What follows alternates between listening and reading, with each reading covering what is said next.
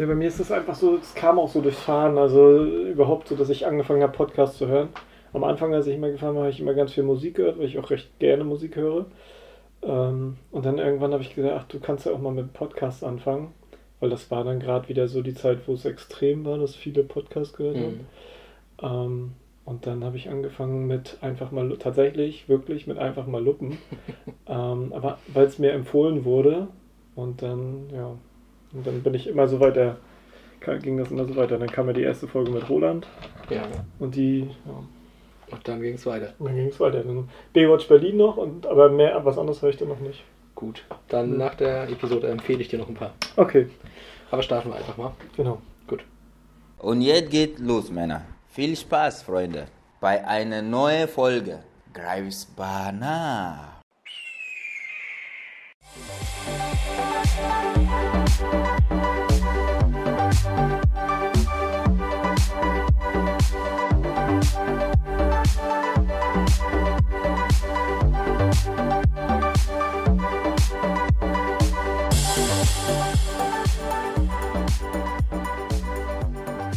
Ja, willkommen zu einer weiteren Ausgabe Greifbar nah, der Podcast des Greifswalder FC.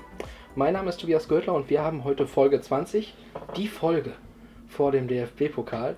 Und natürlich haben wir da als Gast unseren Cheftrainer Martin Schröder. Hallo Martin. Hallo Tobi, vielen Dank, dass ich hier sein darf.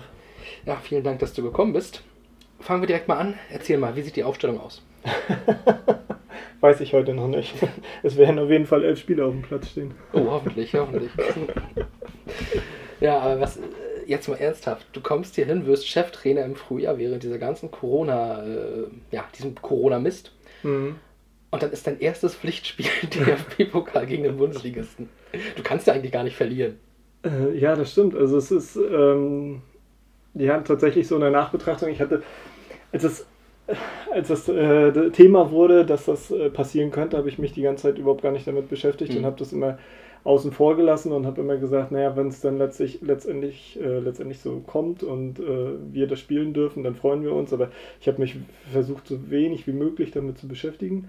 Ähm, jetzt freue ich mich natürlich auf das Spiel. Ich sehe aber auch, ähm, wie viel Aufwand so ein Spiel bedeutet. Jetzt gerade in der Corona-Zeit, ist schon unglaublich, wie viele Leute hier äh, mit diesem Spiel beschäftigt sind. Das ist schon, ähm, ja, unfassbar. Ja, ich erinnere mich auch noch, als wir uns kennengelernt haben, das war ja bei diesem Videodreh, du dein neuer Trainer Ja. und so weiter, da hatte ich ja auch noch mal kurz am Ende die Frage zum Pokal gestellt. Da war ja noch nicht klar, dass wir spielen, aber äh, wie du es dir denn wünschen würdest. Deswegen mal die Frage, ist Augsburg so ein Gegner, wo du sagst, ja geil, oder bist du Fan von einem Verein, den du da lieber gehabt hättest? Nein, also prinzipiell äh, finde ich es, ich glaube, das habe ich damals auch gesagt, äh, ich finde es schön, dass es ein Erstligist ist und ich freue mich äh, für die Stadt, für die Fans, dass man halt, dass Fans halt eben erlaubt sind und äh, dass man halt eben, dass du so ein Fest dann letztendlich machen kann. Das ist, glaube ich, wichtig. Ähm, schade wäre es jetzt gewesen, wenn das nicht möglich gewesen wäre. Jetzt dürfen wir bis zu 5000, glaube ich, ne, Ja, sind knapp. das, äh, knapp 5000, die wir reinlassen dürfen und das ist doch toll und ich freue mich auf das Spiel. Ja, knapp 5000. Also normalerweise war das ja jetzt immer so, gerade vor Corona waren 200 bis 350 vielleicht noch gerade äh, Zuschauer da. Dann gut, als dann die Lust einfach wieder da war in dieser Phase zwischen des erst, dem ersten Lockdown und dann jetzt dem Winterlockdown waren es dann mal so an die 500. Da Mhm. durften wir auch so viel. Mhm. Und jetzt ist es halt, also das Sechsfache, vielleicht sogar das Siebenfache, was dann hier am Ende reinkommt, zumindest stand jetzt. Äh, das ist ja, du erlebst das Volksstadion in deinem ersten Pflichtspiel ja so komplett atypisch quasi. also, Ja, ich bin sehr gespannt. Also ich bin darauf gespannt, wie das ist, wie wir, wenn so, so viele Zuschauer hier sind. Ich bin auf die Atmosphäre, auf die Stimmung gespannt und ja, wie schon gesagt, gegen einen Erstligisten, ähm, dass man so startet und mit einem DFB-Pokalspiel ist was Tolles.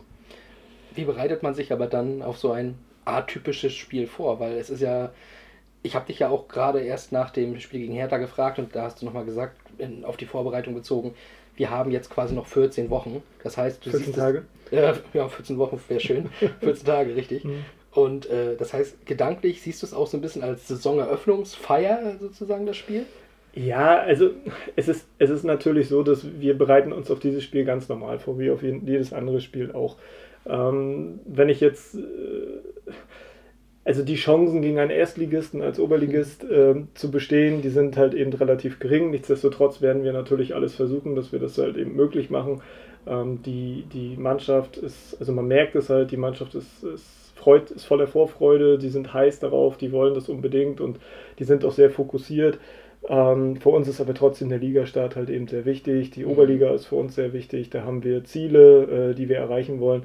Wenn wir natürlich letztendlich ähm, gegen Augsburg ein gutes Spiel machen und das vielleicht knapp gestalten oder vielleicht sogar in die Verlängerung kommen oder äh, was ja alles da so möglich ist, dann freuen wir uns natürlich auch, dann nehmen wir das mit, aber grundsätzlich ist für uns die Liga das Allerwichtigste.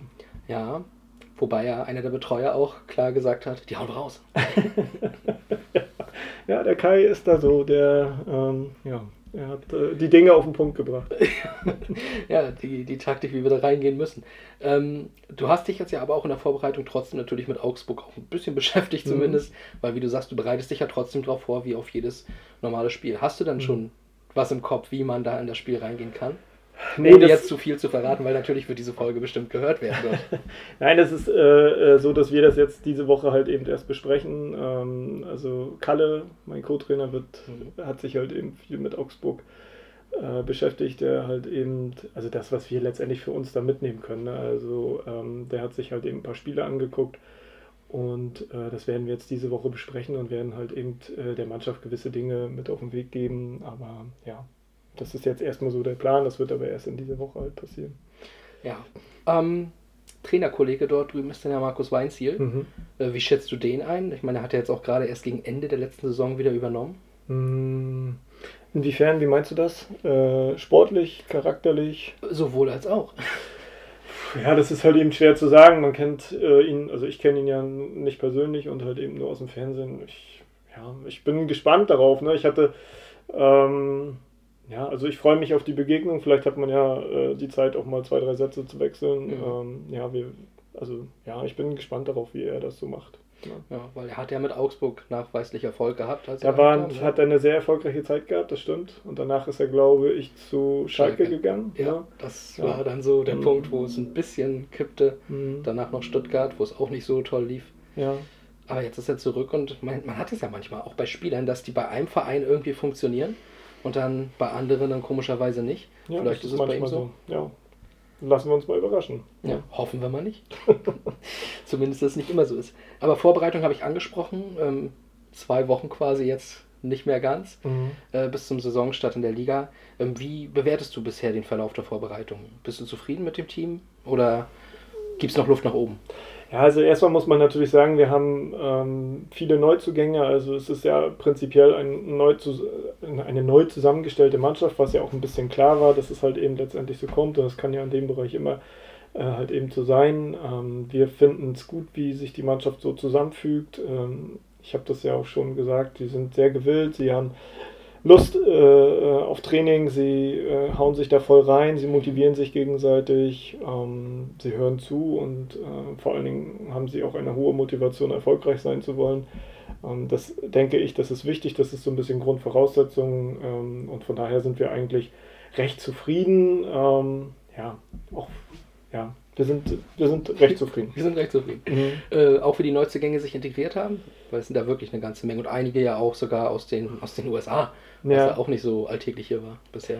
Ja, also wenn man so zu den drei Jungs, äh, zu Leon, zu Jojo und zu Michael, kann man einfach nur sagen, dass das so, das sind fröhliche Typen, so die kommen rein und sind halt immer gut drauf, die ja. sind äh, die sind nicht irgendwie verschlossen oder äh, introvertiert, dass sie sich zurückziehen und erstmal gucken, was passiert, sondern die sind offen ähm, und ähm, ja, und äh, haben sich sofort integriert. Ähm, wenn ich an Rudi und an Mika denke von Bischofswerda, die kamen hier ins Büro rein und das halt, die haben gleich so viel ausgestrahlt und ich saß mit John Berger im Büro, weiß ich noch, und die sind reingekommen und haben so sofort mit ihrer Art Servus äh, war die Begrüßung und äh, hier sind wir und ein Lächeln aufgesetzt und dann sind die rausgegangen und habe ich gesagt, genau so eine Typen brauchen wir hier die einfach so, so sind, äh, die halt eben auch ein bisschen was mitbringen und das merkt man auch gerade bei Rudi auf dem Platz, der redet halt eben ja. extrem, extrem viel und pusht die Mannschaft auch extrem viel, auch schon vor dem Spiel bei der Erwärmung, wo er dann auch immer wieder fordert, dass die Jungs jetzt ähm, Spannung hochfahren sollen. Also das, ähm, ja, das macht er schon gut. Er wirkt auch nicht, äh, dass er so jung ist, wie er wirklich ist. Ich glaube, 21 ist er, glaube ich. Der ist 21. Also es ist ja. unfassbar. Der ja. hat eine Ausstrahlung wie jemand, der schon Ewigkeiten wirklich auch hochklassig Fußball gespielt hat, finde ich. Ja, genau. Es ist aber einfach so sein Charakter, ne? Ja. Also das ist sein Charakter und das ist auch gut. So was braucht man halt, ne? Also man hat halt eben manchmal ein bisschen ruhigere Typen und dann hat man manchmal ein bisschen Typen, die halt eben auch gerne reden und äh, gerne äh, mit, ich sag jetzt mal, von hinten das Ganze mitlenken und es ist wichtig, dass wir jemanden, so jemanden haben. Ja. Ne? Ruhigere Typen, Matteo zum Beispiel. Ja, Matteo ist ein bisschen ruhigerer Typ. Ne? Das, der hat aber noch eine andere Voraussetzung, weil er jetzt gerade auch aus der U19 hochgekommen ist in die Männer. Für ihn ist das wahrscheinlich äh, hat er ja auch im Interview nach dem Hertha-Spiel gesagt, dass er eigentlich erstmal sehen wollte, ob er überhaupt spielt. Mhm. Äh, da hatte er so ein bisschen Angst vor. Ähm, aber Matteo ist ein hervorragend ausgebildeter Fußballer, ähm, der eine Menge mitbringt. Und wenn man bedenkt, dass der noch so jung ist, ähm, glaube ich, da kann noch ein bisschen was passieren. Ja, ausgebildeter Fußballer. Da bleibt noch Lukas Knechtel oder wie ich immer sage, Knechtor. weil er, er netzt und netzt und netzt. Ja, auch Lukas ähm, und äh, auch Ronny, ne, das sind ja auch schon sehr erfahrene Spieler, die halt eben äh, eine Menge mitbringen und äh, die haben sich auch beide sehr gut integriert. Auch äh, Lukas, ähm, der auch gerade so jung, also Ronny auch, also die beiden, die halt auch jüngere Spieler mitnehmen und mhm. Äh, da auch immer wieder pushen und das ist uns halt eben wichtig in der Konstellation, so wie wir sie haben, dass wir äh, viele junge Spieler haben, aber auch schon viele erfahrene Spieler. Ähm, und das muss sich dann einfach gut zusammenfügen. Und das haben wir auch der Mannschaft gegenüber gesagt, dass wir, ähm, dass es wichtig sein wird oder eine große Herausforderung sein wird für uns in dieser Saison, dass wir ähm, als Mannschaft zusammenwachsen, als Team zusammenwachsen und äh, ja halt eben eng zusammenrücken, um dann halt eben auch erfolgreich zu sein. Genau. Und ja. zu Ronny wollte ich sowieso fragen noch seine Standards. Das könnte ja natürlich auch eine wichtige Waffe werden in dieser Saison. Ja, genau, die, äh, die Standards, also Lovro, Matteo und Ronny, die, die drei sind so ein bisschen für die Standards zuständig. Ähm, und alle drei haben sehr, sehr gute Standards und das soll natürlich auch eine Waffe werden, auch wenn es aktuell, äh, auch wenn wir jetzt aktuell in den Vorbereitungsspielen halt eben dann noch nicht so viel draus ziehen konnten, aber daran werden wir halt eben noch arbeiten. Ne? Hm. Ähm, letzte Frage zum Kader erstmal. Mhm. Es ist ja noch nicht entschieden worden, wer nun wirklich der Kapitän wird für die Saison, richtig? Ja, das stimmt, äh, das wird in dieser Woche soweit sein. Das heißt, mhm. derjenige, der die Mannschaft gegen Augsburg aufs Feld führt, ist der Kapitän für Richtig. diese Saison. Genau. Es ist, es ist ursprünglich mal so gewesen. Am Anfang äh, habe ich mit Jova gesprochen und habe ihn darum gebeten, in der Vorbereitung die Kapitänsbinde zu tragen. Mhm. Und da John Berger ja als amtierender Kapitän äh, ausgeschieden ist, genau. sonst hätte das John gemacht. Ähm, deshalb habe ich mit Jova so abgesprochen und er hat sich auch dazu bereit erklärt. Und ich habe ihm auch gesagt, dass wir halt eben vor dem DFB-Pokalspiel den neuen Kapitän halt dann eben benennen werden. Ähm, und wie es dann manchmal so ist, verletzt Jova sich im ersten Vorbereitungsspiel ja. und war dann raus. Und dann haben wir gesagt, okay, wie machen wir es? Äh, wir geben immer die Kapitänsbinde den etablierten Spielern. Also es war dann halt eben häufig Marco Kröger oder Julian Rü, der schon länger da ist, oder mhm. auch ein Janis Fahr. Ähm, oder halt eben, okay, ein Lovro auch aufgrund seiner Erfahrung, der hat auch schon die Kapitänsbinde ja. gehabt, in Rathenow. Ähm, aber das war dann halt eben so der Plan, äh, den wir jetzt dahinter hatten. Und ähm, jetzt in dieser Woche soll es halt eben soweit sein, dass wir den Kapitän und auch den Co-Captain äh, dann letztendlich benennen und damit auch alle da Klarheit haben. Hast du da eine, ähm, ja, präferierst du da eine Position für den Kapitän allgemein? Also sagst du, der beste Kapitän ist auf der mhm. und der Position zu Hause oder sagst du, hey, jeder, der diese Ausstrahlung hat, der kann das machen, da auf dem Platz? Mm, nein, also eine, eine Position habe ich jetzt nicht. Äh, es muss für mich halt eben einfach passen. Mir ist es halt eben wichtig, dass ich die Spieler kennenlerne, dass ich auch mal äh, so ein, zwei Worte, ähm, also dass ich auch mal Worte mit ihnen so wechsle, also nicht in, in meinem Mannschaftskontext, sondern mhm. halt eben auch dann einfach mal persönlich und dass wir dann mal äh, ein bisschen reden und ich die, die Leute dann halt eben doch kennenlerne, weil ich finde, das ist halt eben eine wichtige, eine wichtige Position. Es ist ja so ein bisschen der verlängerte Arm des Trainerteams auf dem Platz und das muss dann schon in eine Richtung laufen und ich habe das bis jetzt immer so gemacht. Also in all meinen Jahren, seitdem ich Großfeldtrainer bin, habe ich das immer genau so gehandhabt, wie ich es jetzt handhabe. Ähm, und das hat äh, immer gut funktioniert. Wir vertrauen dir. Danke, das ist schön. ja. Ähm, Kaderplanung, ist sie denn abgeschlossen? Die Frage kam auch aus der Community von Ronny Pahl. Äh, oder werden wir noch ein bisschen rumgucken und gucken, ob sie noch was ergibt? Nein, äh, sie ist noch nicht abgeschlossen. Voraussichtlich werden wir noch einen Spieler verpflichten. Okay. Schön. Mhm. äh, ich frage mal, ist schon bekannt, wer oder wissen wir noch nicht wer? Mm. Also haben wir schon wen im Blick? Ja, haben wir, aber es ist noch nicht spruchreif. Ja, ist okay. Ne? Namen geben wir bekannt, sobald Unterschriften da sind. Genau. So, werden wir es handhaben. Das ist das, was noch fehlt. Die Unterschrift fehlt noch. Und dann Ah, okay, okay. Gut, ich frage nicht weiter nach, weil wir wollen dich nicht in Bedrängnis bringen, Nee, dass ist du alles irgendwas gut. sagst, was du nicht sagen darfst. Oder sollst. Ähm, ja, das ist, glaube ich, erstmal auch alles zum, zur aktuellen äh, Lage. Das ist Mhm. ja immer das Thema in Halbzeit 1. Mhm. Und in Halbzeit 2 geht es dann jetzt ganz genau um dich. Und darauf kommen wir nach einer kleinen Pause zu sprechen. Okay, super. Halbzeit. Ich höre mal, was äh, der Trainer zu sagen hat. Bis gleich, Leute. Ja, da sind wir zurück. Halbzeit 2. Jetzt geht es um Martin Schröder als, als Person. Wir werden uns jetzt mal deinen Werdegang ein bisschen anschauen und Mhm. starten in Stralsund. Denn da hast du, da bist du auch quasi gestartet. da bist du geboren. Da bin ich geboren, ja, 1979. Genau. Oh, schon lange her. Ist schon lange her. Aber äh, bist du da auch dann auch aufgewachsen oder wie lange warst du in Stralsund? Nein, bis zu meinem fünften Lebensjahr haben wir in Stralsund gewohnt. Dann Mhm. ist meine, also dann ist meine Schwester geboren worden und dann sind wir nach Rostock gezogen. Ich weiß nicht mehr genau, wie das war. Ich weiß, dass meine Eltern beide auf der Werft gearbeitet haben und ich weiß nicht, ob sie nach Rostock wollten oder ob sie eine größere Wohnung wollten und die gab es nur in Rostock irgendwie so. Das war auch, glaube ich, zu DDR-Zeiten irgendwie nicht ganz so einfach, äh, Mhm. beziehungsweise wurde das dann zugewiesen. Auf jeden Fall sind wir dann nach Rostock gezogen, äh, dort äh, nach Lichtenhagen, äh, in die damal, damals in die Josef-Scharre-Straße 1. Heute Neustrelitzer Straße und äh, Das ist ja ganz detailliert. ja, ja, und meine Eltern, die haben dann noch weiterhin auf der Werft ge gearbeitet, eine ganze Weile und ja, genau, da bin ich dann aufgewachsen.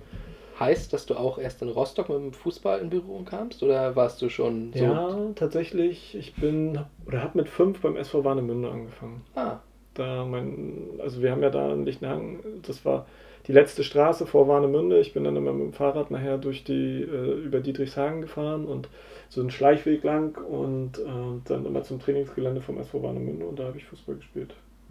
wie lange warst du dann bei einem dann?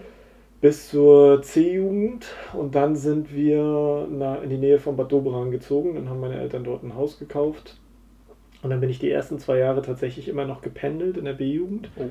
Äh, Das heißt, wir sind mit einem Freund zusammen und wir sind tatsächlich immer pro Strecke zwei Stunden mit Bus und Bahn gefahren. Das Mhm. waren ci- circa genau zwei Stunden und dann, ähm, ja, so in etwa genau zwei Stunden und dann äh, haben wir das Training gemacht und sind wieder zurückgefahren. Und das war damals die höchste Spielklasse, die Landesliga. Da gab es noch keine Regionalliga, noch keine Bundesliga, noch keine Verbandsliga.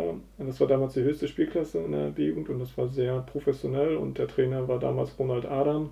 Der kam von Hansa und das hat mir sehr viel Spaß gemacht und ich habe das dann, glaube ich, eine Saison gemacht und dann nachher bin ich zum Dobraner SV gewechselt, weil mir das Fahren nachher zu viel war. Ja. Wie, äh, welche Position hast du dann gespielt eigentlich? Ähm, ich glaube, rechts im Mittelfeld war das damals. Okay. Oder so hinter den Spitzen oder irgendwie sowas. Also irgendwie, ja, ich, ich, ich glaube, das war nachher rechts im Mittelfeld.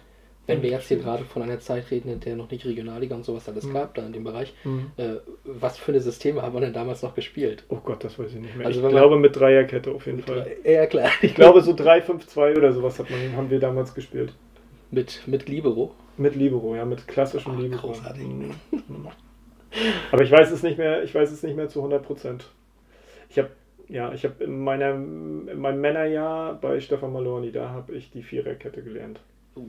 Das war nachher, wo ich das, das letzte Jahr, das ich gespielt habe, da habe ich das erste Mal Viererkette gespielt. Oder, nein, das erste Mal Viererkette gespielt, stimmt nicht, aber da habe ich äh, ballorientiert zu verteidigen, also ich habe ich gelernt, ballorientiert zu verteidigen, weil Stefan Malorni der erste Trainer war, der sich damit befasst hat. Das dich auch ein bisschen geprägt, was das Trainer-Dasein später äh, darstellen sollte? Mhm. Also es war bei mir tatsächlich immer so, dass ich mich schon immer irgendwie dafür interessiert habe. Also es war so, dass ich äh, schon ja vorher meine Trainer mal gefragt hat, ob ich Aufgaben übernehmen kann, also so Mhm. Erwärmung oder auch Stabilisationsübungen und äh, dann gab es äh, Trainer, die das gerne gesehen haben und dann gesagt haben, okay, äh, das kannst du gerne machen ähm, und dann habe ich mich da schon, und es hat mir Spaß gemacht, ne? also ich habe mir dann was, die Übung ausge, also ausgearbeitet, habe dann so die Vor- und Nachbereitung fürs Training, das hat mir Spaß gemacht. So dieses Feedback der Spieler, ob, die, ob denen das gefallen hat oder nicht, ob die Spaß daran hatten. Also das Mhm. war immer so für mich, das hat mir irgendwie Spaß gemacht, das hat mir irgendwie was gegeben und dann war für mich so klar, dass wenn es möglich ist, dass ich dann irgendwann mal ähm, ja, als Fußballtrainer arbeiten wollen würde. Aber das ist ja noch eine andere Zeit gewesen. Also wo hast du dir das Wissen, sag ich mal, hergeholt für diese Übungen auch? Es gab ja damals, denke ich, noch nicht so die Möglichkeit im Internet zu schauen nach irgendwelchen Trainingsmethoden. Das Hast du da Lehrbücher? Oder hast du dir das alles aus den Fingern gesogen und gedacht, das könnte funktionieren?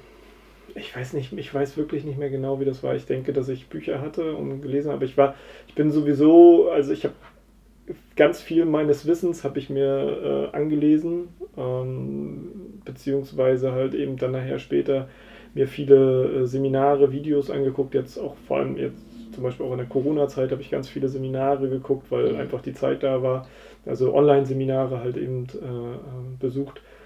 Ähm, Und ich glaube, das war damals auch so, dass ich da ganz viel drüber gelesen habe oder mit anderen Trainern, mit Sportlehrern gesprochen habe, was macht Sinn, was macht keinen Sinn und äh, was ist. Ich habe schon immer relativ früh versucht, im Fußball zu denken und nicht, nicht so viel in anderen Sportarten, dass ich sage, okay, was passt zum Fußball? Und das hat eigentlich immer ganz gut geklappt.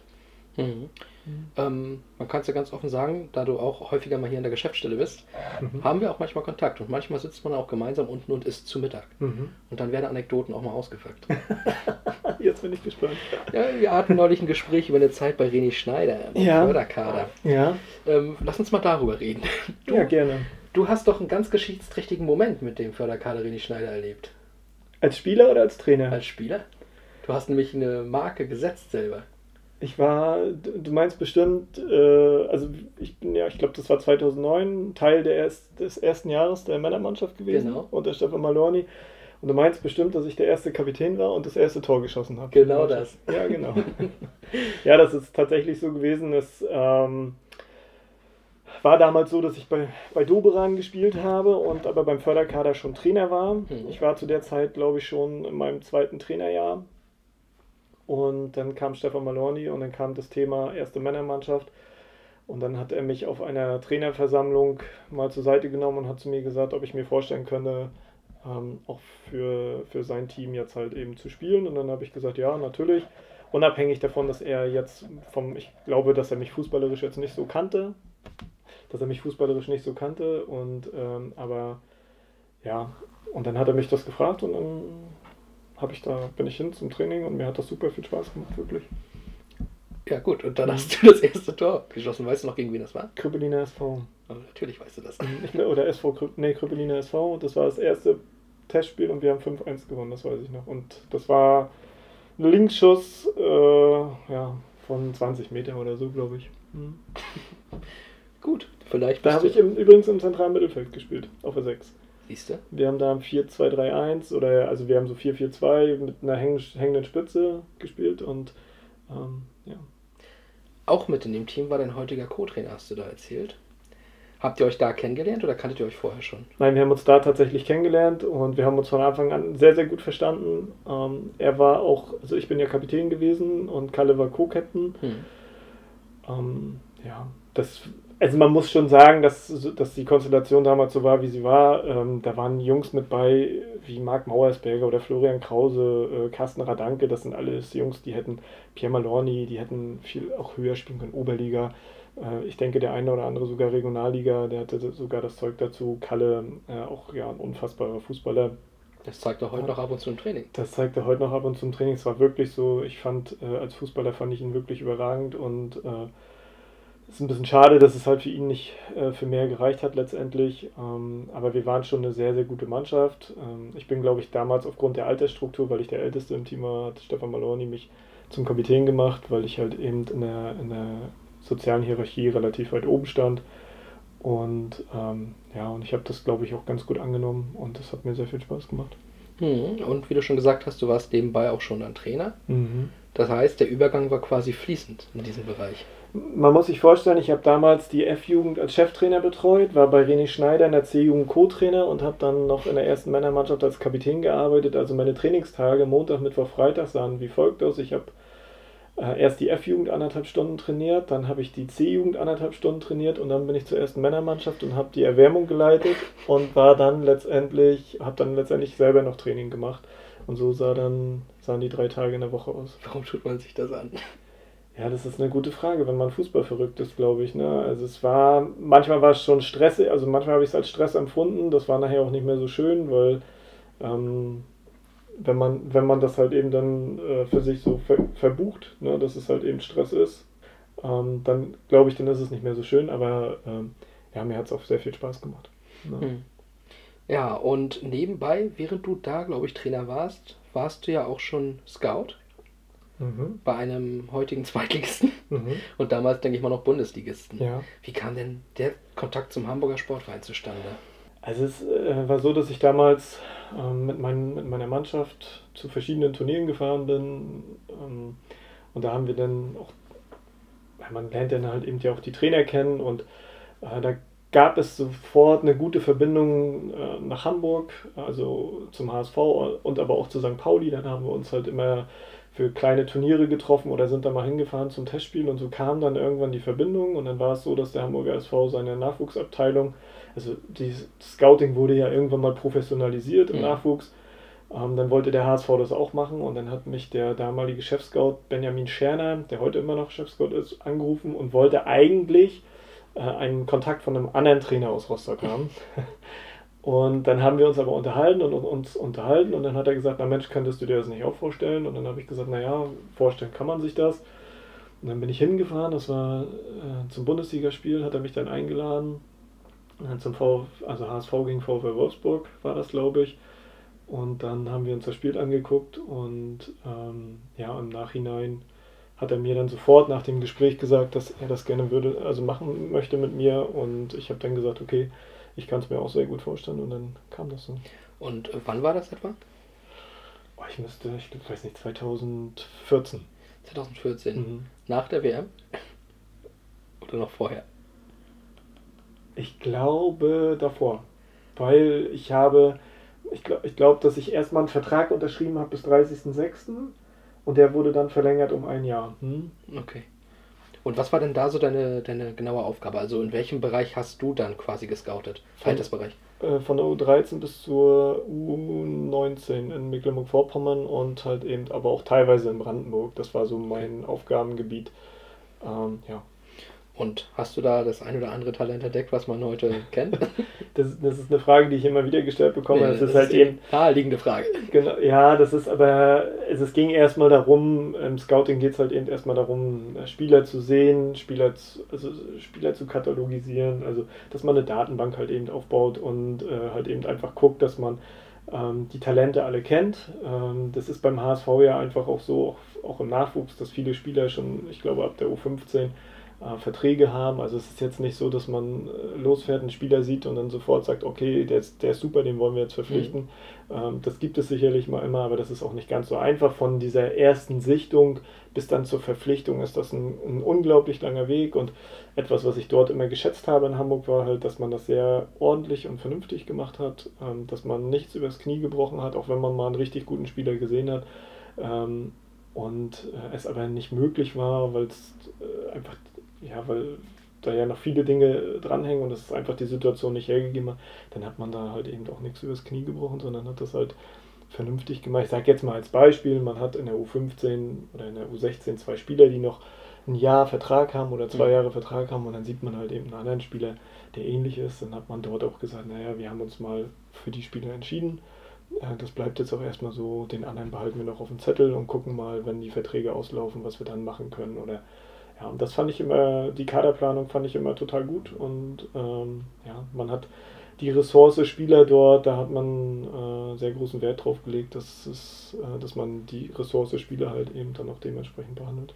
Als jemand, der da von außen drauf blickt, muss ich fragen, reden wir über den gleichen HSV? ja.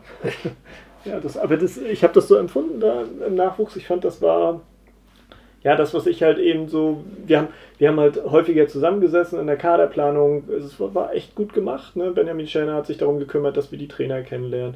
Wir haben Trainings gesehen, wir haben Mhm. Spiele gesehen, damit wir auch den Ist-Zustand der Mannschaften kennen. Also wir kamen immer wieder in regelmäßigen Abständen zusammen. Ich war ja zweieinhalb Jahre da.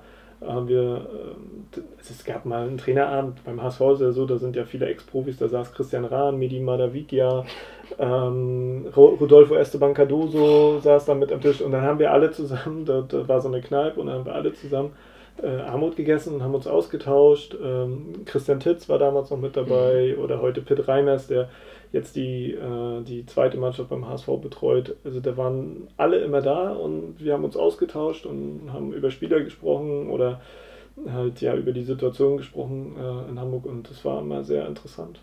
Ja, HSV-Spaß beiseite, die Jugendarbeit ist ja auch nicht verkehrt. Das ja. ist dann meistens eher dann der Übergang und dann ist dann ein komischer Trainer vielleicht mal wieder ganz oben, der ihn dann vielleicht nicht einsetzt, den Spieler. Wir haben das bei Jonathan Thalen, der Sky-Doku ja auch manchmal gesehen, mhm. der dann unter dem einen Trainer eingesetzt wird, ich glaube unter Van Marwijk mhm. und dann beim nächsten Trainer keine Chance hat und deswegen nach Düsseldorf geht und so weiter. Mhm. Ähm, kommt auch immer auf die Situation an, ne? der richtige Ort, die richtige Zeit. Ja, ja, letztendlich, ja, letztendlich sollte das ja, glaube ich, so ein bisschen äh, die Königsdisziplin sein, dass man dann äh, am Ende die Spieler, die man selbst ausbildet, auch in die Profimannschaft hochschiebt. Aber so wie du schon sagst, das ist sehr vom, vom Trainer der ersten Männermannschaft abhängig. Mhm. Und ähm, ja, da ist das dann manchmal nicht ganz so leicht. Und dann muss der ein oder andere Spieler auch mal einen Umweg gehen. Ne? Ja, und schadet ja auch manchmal nicht. Das mhm. sieht man ja auch bei Tat zum Beispiel. Ja, genau. Ähm, auf deine Art des Trainings bzw. Der, der Kaderplanung kommen wir nachher noch zu sprechen.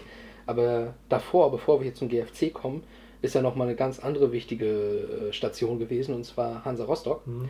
Und da warst du ja bei der U14 und U15 Trainer. Mhm. Ich weiß noch, äh, wir haben mal im Auto gesessen in der Vorbereitung jetzt und du hast von einem Kader geschwärmt, mhm. als du bei Hansa warst, wo ihr einfach eine überragende Saison gespielt habt. Vielleicht mhm. möchtest du unseren Zuhörern auch mal einen Kader von Hansa vorschwärmen.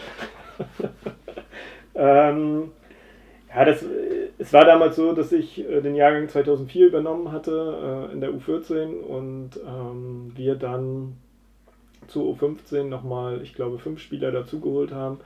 Es war insgesamt war das einfach so, dass in Mecklenburg-Vorpommern in diesem Jahrgang eine sehr gute Arbeit geleistet mhm. wurde, in Neubrandenburg und auch in Schwerin. Also das heißt, man hatte eh einen äh, recht guten Jahrgang.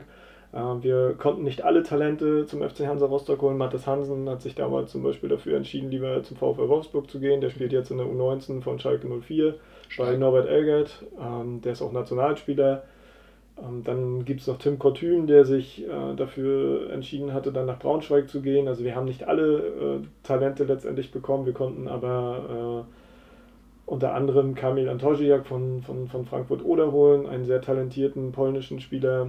Äh, wir konnten Nils Schulz zum Beispiel verpflichten, wir konnten Pepe Kruse verpflichten, wir konnten Moritz Lau verpflichten. Also ähm, wir haben schon äh, ganz gute Jungs ähm, nach Rostock geholt, in der Winterpause nochmal Hugo Habrich und ähm, haben da auch sehr auf das Menschliche Wert gelegt. Also mhm. passt das menschlich. Ähm, wir wollten die Jungs auch immer kennenlernen und wollten immer ein bisschen mit denen noch, ja, sie, sie halt persönlich kennenlernen, um auch zu gucken, dass das halt eben letztendlich ins Team passt. Und ähm, ja, das hat am Ende, muss man sagen, sehr, sehr gut zusammengepasst. Das ist ja auch so eine Sache, die hört man ja häufiger mal, dass da gewisse Spieler zwar eine riesige Qualität mitbringen, mhm. aber einfach nicht ähm, ja, vom Kopf her so, so mhm. weit sind, um mhm. dann ja, in der Mannschaft zu funktionieren. Mhm. Nimmst du dann manchmal auch vielleicht einen etwas schlechteren, der aber einfach besser reinpasst, äh, lieber in dein Team? Oder sagst du einfach bei irgendjemandem, wo die Qualität so enorm ist, den kriege ich schon hingebogen?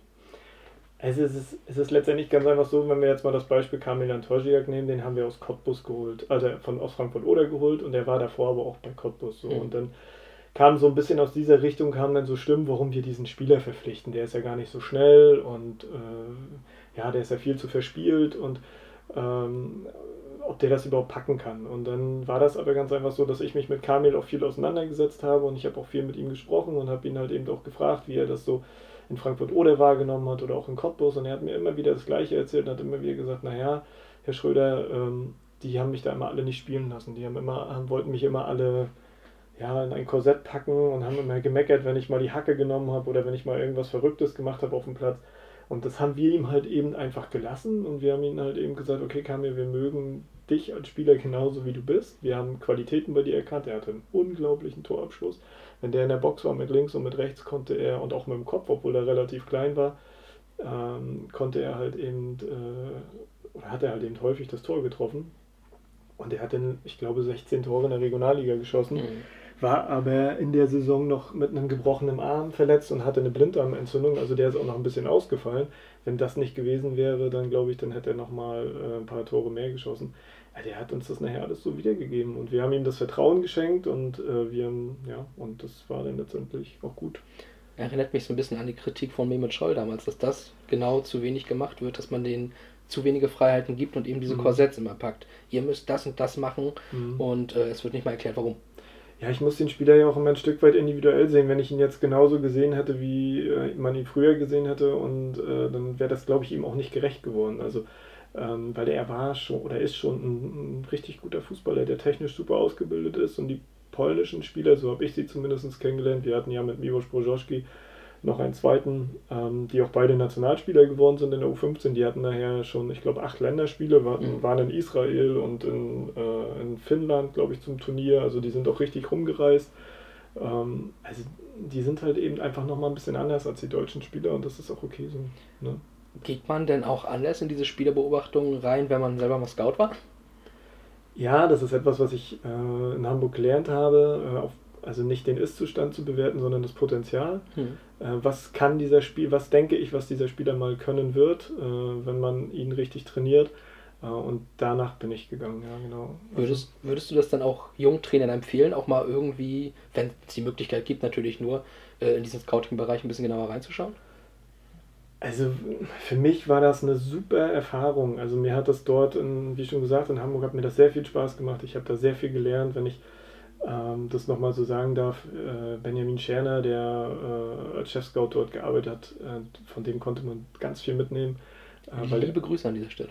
Liebe Grüße an dieser Stelle, genau. Ähm, der nochmal einen ganz anderen Blick, finde ich, auf den Spieler hatte. Wir haben, haben mit Erwin Lamscher jemanden gehabt, der äh, auch mal relativ hoch gespielt hat. Äh, wir haben Heiko, Flott, also Heiko Flottmann, der jetzt bei Werder Bremen ähm, im Nachwuchs ist, der vorher bei Bayern München war, also als Scout.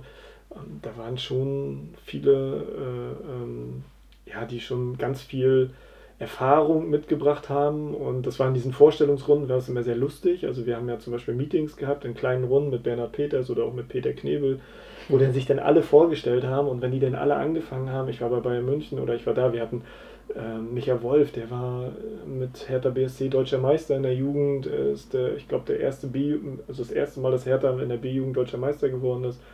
Ähm, und die haben alle einen riesen Vita gehabt und dann kam ich und habe da gesagt, also ich arbeite übrigens bei der Fußballschule René Schneider und äh, bin dort, mache dort das und das und äh, trainiere bei dem Verein halt eben die U15, das ist jetzt so mein Aufgabengebiet und das war immer so ein bisschen, aber ja, wir waren ein gutes Team, es hat sehr viel Spaß gemacht. Mhm. Ich glaube, ich erinnere mich noch, als Hertha mal im Finale gegen Stuttgart verloren hat, B-Jugend. Mhm, Das kann sein, also ja, da war Thomas Schneider noch beim VfB und Ja. Adrian Gribitsch hat das entscheidende 1-0 gemacht. okay. Der ist in- inzwischen in Frankreich, glaube ich, ganz, ganz gut. Der hatte kurz einen kleinen, eine kleine Talsohle, ist nach Mhm. Österreich, glaube ich, gegangen, wo er herkommt auch und dann in Frankreich jetzt ein bisschen durchgestartet. Zweite Mhm. Liga, ganz gut gewesen und dann in die erste jetzt letztes Jahr oder zu diesem Jahr, ich glaube zu Lorient, Mhm. irgendwie so. Okay. Ich habe es mal ein bisschen verfolgt, weil das ist ja auch so, wenn man Jugendspieler ein bisschen verfolgt, dann bleiben so ein paar Spieler hängen und man Mhm. bleibt auch ein bisschen dran und guckt sich das an, was die so erreichen. Mhm. Ich sage auch immer wieder Otto Robert Lipp. Da habe ich einen Spieler, äh, Pierre Lockel, den fand ich, den, ich war damals in Bad Blankenburg zur Sichtung der ersten Nationalmannschaft in dem U5, im Bereich U15. Also da sind ja dann alle Landesauswahlen zusammengekommen und da fand ich einen Spieler vom SSV Frankfurt sehr gut, Pierre Lockel, der ist dann später nach Stuttgart gewechselt. Mhm. Und jetzt spielt er bei der zweiten von Borussia Mönchengladbach. Den verfolge ich so ein bisschen seinen Werdegang und gucke mal immer, wie viel er spielt und ob er gespielt hat. Ja. Ähm, und der ist im Stamm und den fand ich damals so gut. Das war, der hat mich wirklich fasziniert, was das für ein Box-to-Box-Spieler war. Also, der hat aber sechs gespielt. Hm. Der hat eine Dynamik gehabt. Echt überragend. Fehlt dessen Unterschrift? Nein, leider nicht. Ah, Schade. ähm, eine Frage noch zur Hansa-Zeit, äh, Mhm. weil du ja auch gerade in so einem Bereich Trainer bist, in einem Alter, wo gerade so die Pubertät äh, Mhm. richtig, Mhm. ne? Äh, worauf kommt es da als Nachwuchstrainer auch nochmal an? Weil ich kann mir vorstellen, gerade in dieser Phase haben die dann vielleicht auch mal überhaupt keinen Bock. Also das habe ich nie erlebt. Äh, gerade so, ja, gerade so in dem, in dem ersten, in den ersten beiden Jahren, im Jahrgang 2004, äh, kann ich im Nachhinein sagen, dass ich in zwei Jahren nicht einmal zum Beispiel eine Abmeldung bekommen habe, weil sie irgendwas für die Schule machen mussten oder so. Mhm. Also die Jungs waren so fokussiert und die haben wirklich nochmal im Gegensatz zu manch anderem einen, einen ganz strengen Plan. In der U14 gibt es acht Landesauswahlmaßnahmen, also dann sind sie auch noch ganz oft weg aus der Schule. Die müssen ganz viel alleine nachholen zu Hause, aber die waren so motiviert, die haben das immer alles hinbekommen. Da kann ich nur meinen Hut vorziehen, deshalb habe ich ihnen auch am Ende gesagt, dass ich das echt unglaublich fand. Äh, das Einzige, wenn mal jemand leicht verletzt war oder halt eben jemand krank war, dann hat er sich abgemeldet oder bei der Landesauswahl war oder bei der Nationalmannschaft. Ansonsten waren, wir, waren die immer alle beim Training. Wir hatten in der, im ersten U14-Jahr, glaube ich, hatten wir einen Kader von 16 Spielern und dann mit dem sind wir durch die gesamte Saison gegangen. Und da hatten wir noch einen Spieler mit Thomas Rotfuß, der Morbus Schlatter hatte und äh, immer mal spielen und mal nicht spielen Was konnte. Na, das ist so eine Entzündung hier vorne an der Patella. Äh, das ist so ein bisschen, also das ja, äh, ja, genau beschreiben kann ich das gar nicht. Es halt, schmerzt halt immer und er sollte dann immer, also früher hat man dann pausiert mhm. und hat dann irgendwann ein Jahr kein Fußball gespielt, aber jetzt mittlerweile ist es das so, dass sie immer in den Schmerz reintrainieren sollen und dann aufhören sollen, wenn es gar nicht mehr geht. Und okay. das war dann halt auch häufig so, dass der dann beim Training geweint hat und wir dann gesagt haben, komm Thomas, geh rein, dann hat er das gekühlt und dann ging das beim nächsten Training aber wieder und irgendwann nach einem Jahr war das weg. Ne? Okay. Also das hatte ich nie. Hinzu kommt, dass wir uns immer sehr, äh, also ich meine, ich hatte das nie, dass sie keine Lust hatten. Ja. Äh, hinzu kommt, dass wir uns immer sehr viel Mühe gegeben haben. Wir haben uns sehr viel mit den Spielern beschäftigt, haben Einzelgespräche geführt, haben uns mit den Eltern auch lieber einmal mehr hingesetzt als einmal zu wenig. Ich habe sogar mit Klassenlehrern zusammengesessen. Ich saß in der Schule und habe mit den Lehrern gesprochen. Also wir haben einen unglaublichen Aufwand betrieben, dass äh, die Jungs, also dass das halt eben alles stimmt, weil wir ja auch wissen, also wir wollten unserer Verpflichtung als, äh, als Trainer in einem Nachwuchsleistungszentrum nachkommen, weil wir wissen, dass die Jungs unglaublich, also die haben einen Traum, das ist richtig, aber sie können mit 14, 15 noch nicht einschätzen, ob sie diesen Traum wirklich mal erreichen. Das können wir auch nicht, als Trainer, in dem Altersbereich zumindest nicht. Äh, aber wir wollten den halt, dem halt eben gerecht werden und wollten dann halt eben doch gucken, dass sie, dass die Schule ähm, und die Persönlichkeitsentwicklung darunter nicht leidet, dass sie Fußball spielen. Das wäre schlimm, wie ich finde. Auf jeden Fall. Man hat eine Verantwortung. Man hat eine Verantwortung. Ja. Und trotz der guten Arbeit, und das hat sich ja gelohnt, hast du ja auch im Auto erzählt, war eine tolle Saison, mhm. ähm, ist irgendwann der Vertrag nicht mehr verlängert worden. Ja.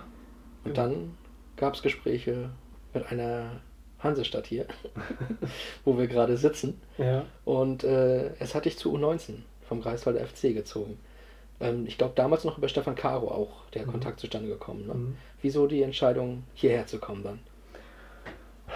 Also es, für mich war das so, ich wollte so oder so, ähm, also ich war sechs Jahre im U14, U15-Bereich und hatte für mich dann irgendwie gesagt, okay, jetzt ist so für mich der Zeitpunkt gekommen, dass ich was anderes machen möchte. Ich möchte gerne in den Leistungsbereich, also in der U15 spricht man immer noch vom, äh, vom Aufbaubereich. Ähm, und ich wollte ganz gerne in den Leistungsbereich, also Minimum U17, das war so mein Plan.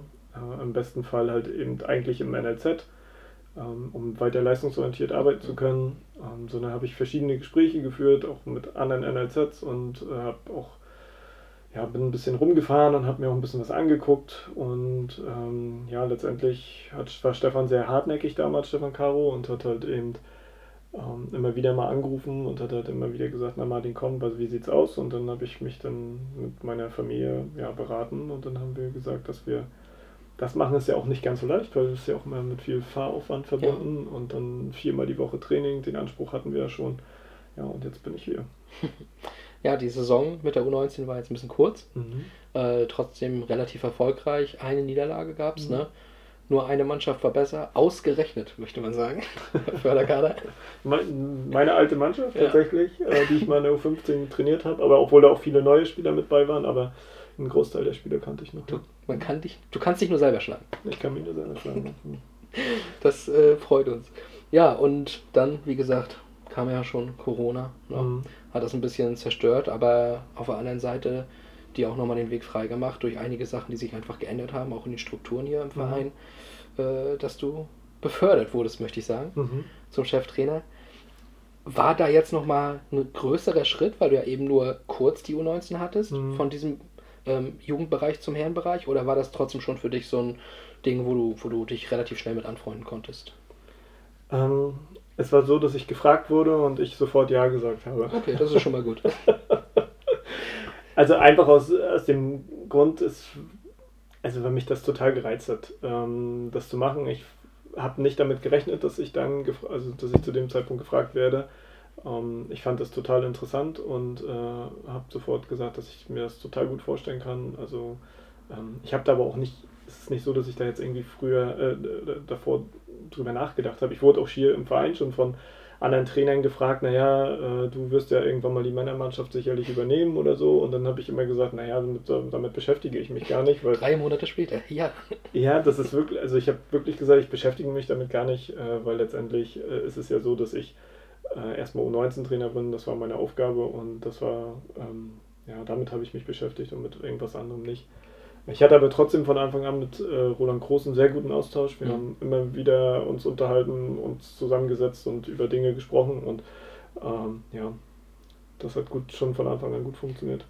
Wenn ich mir jetzt den Kader so ein bisschen angucke, sehr ja. viele junge Spieler, ja. darauf setzt du ja auch wahrscheinlich noch. Also wir haben weniger aufs Alter tatsächlich geguckt. Äh, ich, obwohl, ja, wahrscheinlich muss ich da auch ein bisschen drauf achten, äh, dass es nicht nur Junge werden. Ja, also Ronny, Ronny und Lukas sind ja schon ein bisschen erfahrener. Genau, und auch Lovro ist ja dann, genau. der war aber schon vorher da. Ähm, ja, aber letztendlich hat sich das einfach so ergeben. Ne? Also in den Probetrainings hat man, mhm. hat man, hat sich das so herauskristallisiert. Ähm, dass die Jungs das einfach gut gemacht haben. Äh, wir haben auch nicht jeden Jungen genommen, also es gibt auch ein paar, die wir wieder weggeschickt haben, aber stimmt. Letztendlich, äh, ja, sind wir damit jetzt ganz zufrieden, so wie es ist. Ja, und ähm, jetzt frage ich dann doch mal deine Philosophie als Trainer. Äh, wie sieht die aus? Also was, was für ein Fußball können wir auch von, von dem Team erwarten, was du coachst?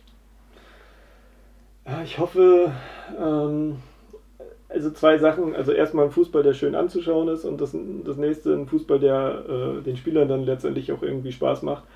Äh, wir wollen natürlich erfolgreich sein und ähm, es gibt schon so gewisse Dinge, die wir, die wir jetzt äh, ins Team bringen wollen. Ähm, ja, wir wollen schon offensiven und mutigen Fußball spielen, wir wollen den Ball haben. Das ist, äh, äh, ja, das ist schon so ein bisschen das, was wir letztendlich uns erarbeiten.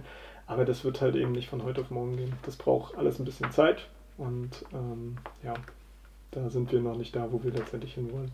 Ja gut, wie du schon sagst, da mhm. ist noch ein bisschen Zeit. Mhm. Sowas muss ich immer erst finden. Wir sind immer noch in der Vorbereitung. Genau. Ähm, das wird schon klappen und zur Seite stehen dir ja auch ein paar erfahrene Leute mhm. zum einen im Team, aber auch äh, Leute, die da jetzt auch ein bisschen frisch reinrutschen, zum mhm. Beispiel Kalle. Zum Beispiel Kalle, ja. Ja, aber ich habe das Gefühl, der ist auch schon komplett äh, on fire, was diese ganzen Geschichten hier angeht. Der, ich, ich nenne ihn mal den Analyst. Den Analyst, ja, er ist sehr analytisch, äh, das stimmt. Ähm, bei Kalle ist das so, ich habe früher habe ich extrem viele Spiele geguckt. Ich bin jedes Wochenende bin ich äh, durch Rostock gefahren und mhm. habe mir Spiele angeguckt, als Hansa noch in der Junioren-Bundesliga, wo Roland noch Trainer war. Ähm, da habe ich mir Spiele angeguckt äh, in der B- und in der A-Jugend, Regionalliga, B, A-Jugend, aber auch im Männerfußball. Und unter anderem war ich auch in Bentwisch und habe mir von der A-Jugend von Bentwisch, die haben ja damals Regionalliga gespielt, mhm. Ähm, und das Kalle mir das erste, das habe ich ihm noch nie erzählt.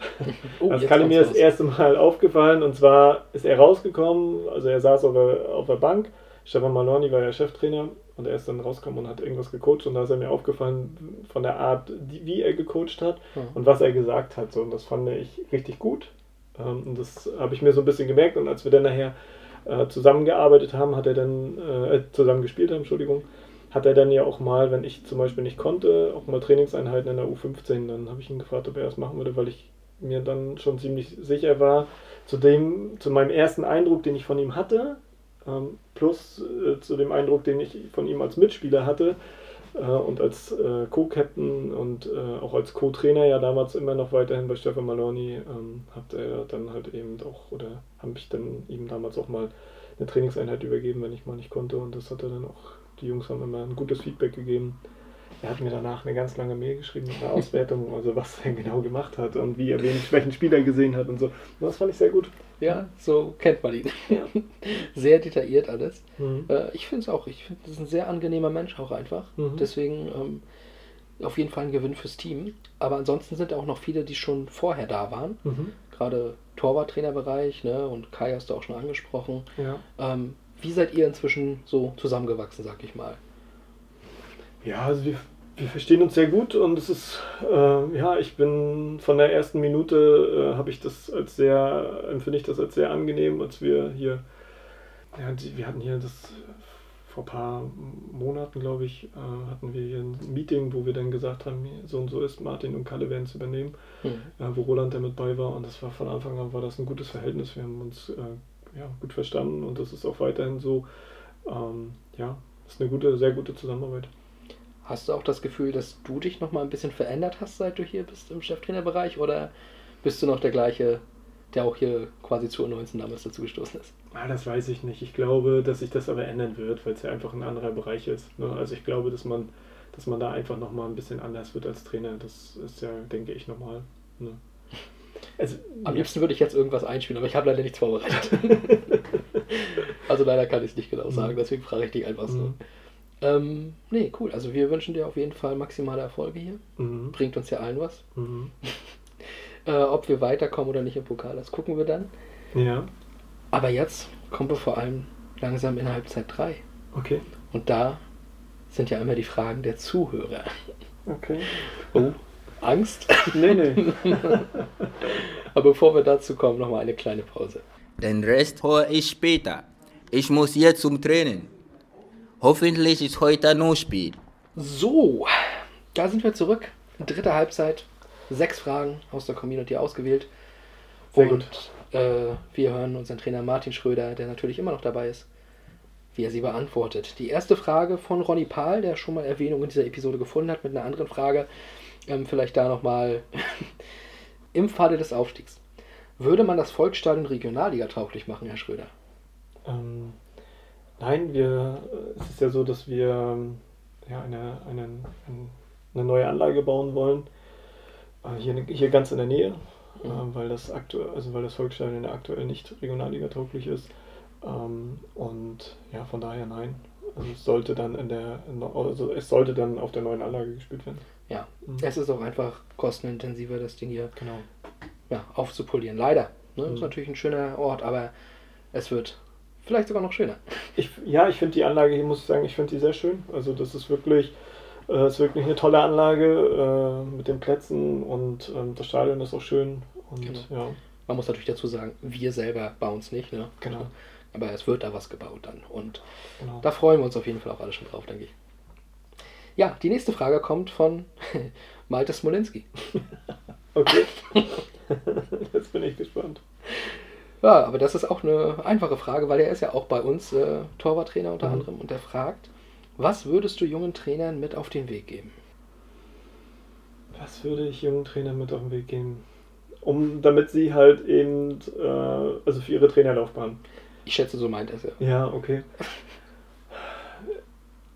Ich glaube, also erstmal würde ich jungen Trainern mit auf den Weg geben, dass sie geduldig sein sollten und halt eben den Trainerjob als etwas ansehen, was man halt eben letztendlich über mehrere Jahre lernt. Also ich finde, manchmal geht mir das halt eben alles zu schnell und äh, es gibt mittlerweile A-Lizenzinhaber, die, weiß ich nicht, 24 sind und mhm. das ist dann immer für mich, also das steht für mich irgendwie nicht so richtig im Verhältnis, weil ist ja letztendlich ist der Trainerjob ja ein Job, wo man äh, auch Menschenführung haben muss, äh, ja. wo man einfach auch äh, nicht nur das Team führen muss, die, die Mannschaft, sondern vielleicht auch mal ein, ein, Trainerteam, was man dann halt eben leiten und führen sollte. Und ich finde, das muss einfach so ein bisschen mit den Jahren kommen und man braucht auch ein Stück weit Lebenserfahrung und vor allen Dingen sollen die jungen Trainer so lange wie möglich Fußball spielen.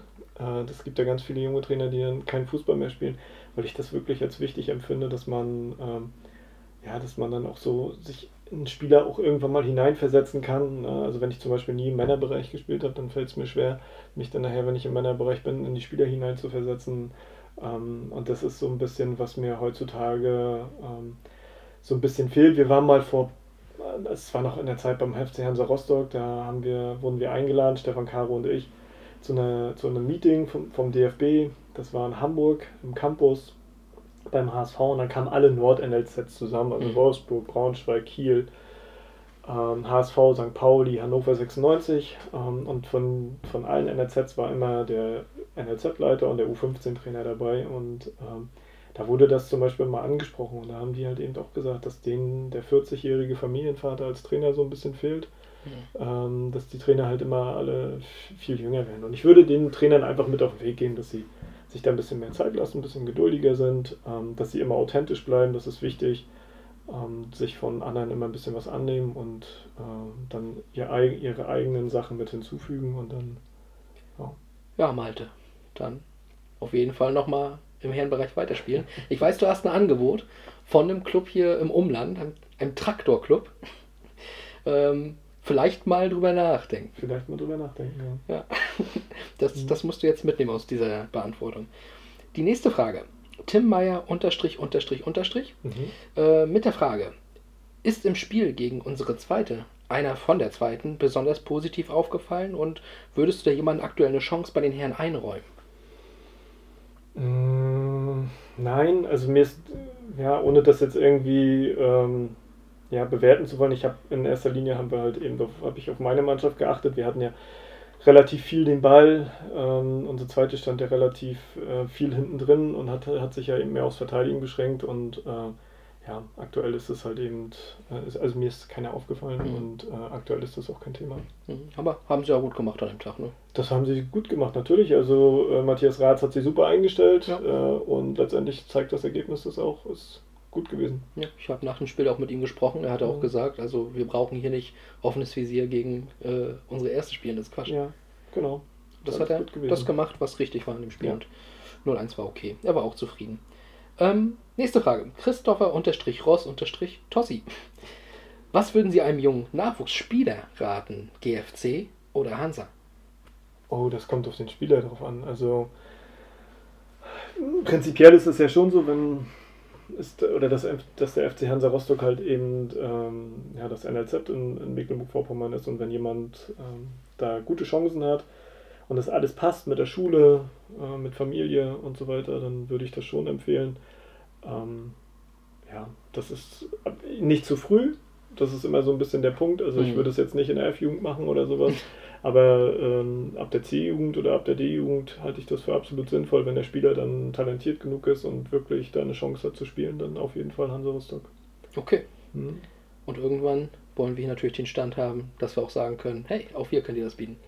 Ja, natürlich, ne, äh, gar keine Frage, aber aktuell sind wir da nicht und genau. ähm, aber wenn das dann mal so sein sollte, dann natürlich lieber GFC. Gebt uns ein wenig Zeit. Mhm. Ähm, dann kommt eine Frage vom künftigen Torwart von der SG Traktor Groß Kieso, Malte Smolenski. hat noch eine reingestellt, die ich aber auch ganz interessant fand. Und zwar, wie wirst du dich vor dem Pokalspiel verhalten? Was er damit meinte, war, wirst du vor dem Spiel etwas anders machen als sonst? Nein, auf gar keinen Fall. Also, nee, Mache ich nicht, weil ähm, letztendlich ist es ein, immer der gleiche Ablauf wie sonst auch. Hast du da Rituale? Ich weiß, es gab mal, habe ich mal gehört, dass einer zum Beispiel morgens nochmal einen Waldlauf macht und immer einen Baum irgendwie anschlägt und so eine Geschichten. Nee, das, also ich habe auch mal eine Zeit lang bin ich vor den Spielen immer laufen gegangen, so das hat immer, äh, war immer ganz gut für, so für den Stressabbau und ähm, aber nee, also mittlerweile ich habe da keine Rituale, ich mache jetzt nichts irgendwie ganz Besonderes oder so, sondern es ist immer ich komme her und wir werden uns auf das Spiel vorbereiten, ganz normal, wie auf alle anderen Spiele auch. Ähm, ja. Auch nicht so, also ich glaube, gefühlt jeder Fußballer ist ja irgendwo abergläubisch. Hast du da auch nicht irgendwie ein Glücksshirt oder gar Nein, nicht? gar nicht, überhaupt nicht. Das gibt's ja nicht. Nein, es ist, da bin ich total, äh, ja, weiß ich auch nicht. Ich konzentriere mich auf meine Arbeit und das, die, das mache ich und alles andere, ich glaube da nicht. Ich habe nicht immer die gleichen Boxershorts an oder die gleichen Socken, was es da alles so gibt. Da habe ich schon ganz viel gehört, aber auch als Spieler nicht, hatte ich nicht. Ich habe immer. Selbst ich als Fan habe das. Nein, habe ich nicht. Ja, also selbst wenn, weil ich es noch nicht erwähnt habe, der erste FC Kaiserslautern mal in mhm. irgendeiner Form gewonnen hat, weil mein Schal irgendwie komisch mhm. da lag, der lag beim nächsten Mal genauso. Kannst du wissen. Nee, daran glaube ich nicht. Tut mir leid. Doch, ich glaube, dass das Auswirkungen hat, Auswirkungen hat, wie eine Mannschaft spielt, wenn mein Schal anders auf dem Sofa liegt. Bin ich fest von überzeugt. Ich glaube, es gibt sogar Spieler, die immer mit dem gleichen Fuß über die Linie mhm, treten mhm, genau. sowas und sowas alles. Dreimal mit dem rechten Bein drauf springen. Ja, das habe ich alles nicht gehabt. Also ich habe auch nicht so hochklassig jetzt am, äh, am Ende gespielt, aber auch jetzt, weiß ich nicht, als Trainer auch nicht. Ich bin da äh, sehr, ja, ganz normal. Rudi, habe ich gesehen, schickt auch nochmal einen Gruß nach oben. Ja. ja. Das ist ja alles legitim, kann genau. jeder machen, so wie er möchte. Ne? Ja, apropos, kann jeder machen, wie er möchte. Letzte Frage. Ja. Das möchte ich jetzt. Und die kommt von Erik Peters. Und der hat nochmal eine Frage auf das große Highlight am Ende dieser Woche, mhm. auf das Pokalspiel. Welche Rolle spielen die Fans bei diesem Pokalspiel? Können die nochmal die letzten Kraftreserven bei der Mannschaft freisetzen und das Unmögliche möglich machen? Ich hoffe, dass es äh, tatsächlich so ist und dass die Fans eine große Rolle spielen und äh, dass uns die Zuschauer unterstützen und vielleicht nochmal ein bisschen mehr rausholen. Ähm, an äh, ja, also dass die, die Spieler halt eben nochmal ein bisschen mehr pushen und dann Leistung, ein bisschen mehr an Leistung rausholen, ähm, um dann vielleicht ja was, was knappes, ein knappes Ergebnis äh, zu bekommen, beziehungsweise halt, wie schon am Anfang gesagt, vielleicht in die Verlängerung zu kommen und dann ist ja immer irgendwie ein bisschen was möglich. Ähm, also ich glaube schon, dass, das eine, dass die Fans eine große Rolle spielen können. Das, äh, ich hoffe, dass es eine Motivation für die Spieler halt eben letztendlich ist, ne? Hm. dass die halt eben dadurch gepusht werden. Ne? Ja, ich glaube am Ende des Tages, wenn wir hier rausfliegen, ist es das, was wir haben kommen sehen müssen gegen einen mhm. Bundesligisten. Mhm. Aber wenn wir es irgendwie schaffen, den Ball einmal über die Linie zu drücken, einmal dieser, dieser Torjubel um uns herum im Volksstadion, äh, das wäre doch, wär doch ein schöner Tag. Das wäre ein schöner Tag, ja. Also, ja, man muss es trotzdem halt eben letztendlich nat natürlich realistisch betrachten. Ne? Wir sind ein Fünftligist, äh, Augsburg ist ein Erstligist und. Äh, mit einem ja, großartigen Torwart. Mit einem großartigen Torwart, äh, mit einer großartigen Mannschaft. Ne? Also, da sind schon äh, Niederlechner, Finn Bogerson, also da sind schon Caligiuri. Jan Moravec. Äh, wie viele Jahre spielen sie jetzt in der, in der Bundesliga? Ne? Einige haben sogar schon Champions League-Erfahrung, also das ist jetzt nicht ähm, ja, mal eben so. Es ist keine Laufkundschaft, das, das ist richtig. ja, und ja. Also wir, das wissen wir auch und wir werden da best, bestmöglich reingehen und werden versuchen, das maximal aus unserer Situation rauszuholen. Was soll ich sagen, Martin? Ich bin aufgeregt. Ich freue mich schon richtig. Okay. Und an dieser Stelle sind wir aber auch erstmal am Ende Super. der Episode. Ja. Vielen Dank, dass du dir die Zeit genommen hast. Ja, sehr gerne. Es hat sehr viel Spaß gemacht. Das freut mich. ja, dann hoffen wir, dass wir euch zu großen Teilen am Samstag im Stadion sehen können. Das hoffen wir, ja. Wir hoffen auf schönes Wetter, auf ein Fußballfest. Ja. Und bis dahin bleibt gesund. Wir hören uns in zwei Wochen wieder. Von meiner Seite aus war es das. Und wenn du möchtest, kannst du gerne nochmal die letzten Worte an die Zuhörer richten. Ja, Martin. ich würde mich freuen, wenn möglichst viele äh, Fans ins Stadion kommen. Ich weiß, dass halt noch ein paar Karten zu haben sind. Also rafft euch auf, äh, kommt ins Stadion, unterstützt uns. Ähm, wir können es gebrauchen. In diesem Sinne, bis in zwei Wochen. Ciao. Ciao.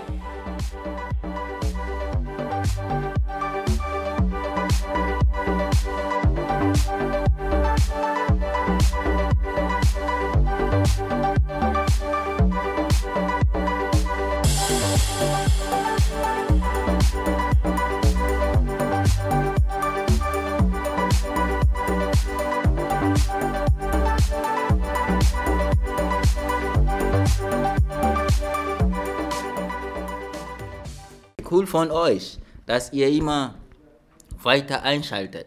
Zeigt den Podcast auch euren Freunden.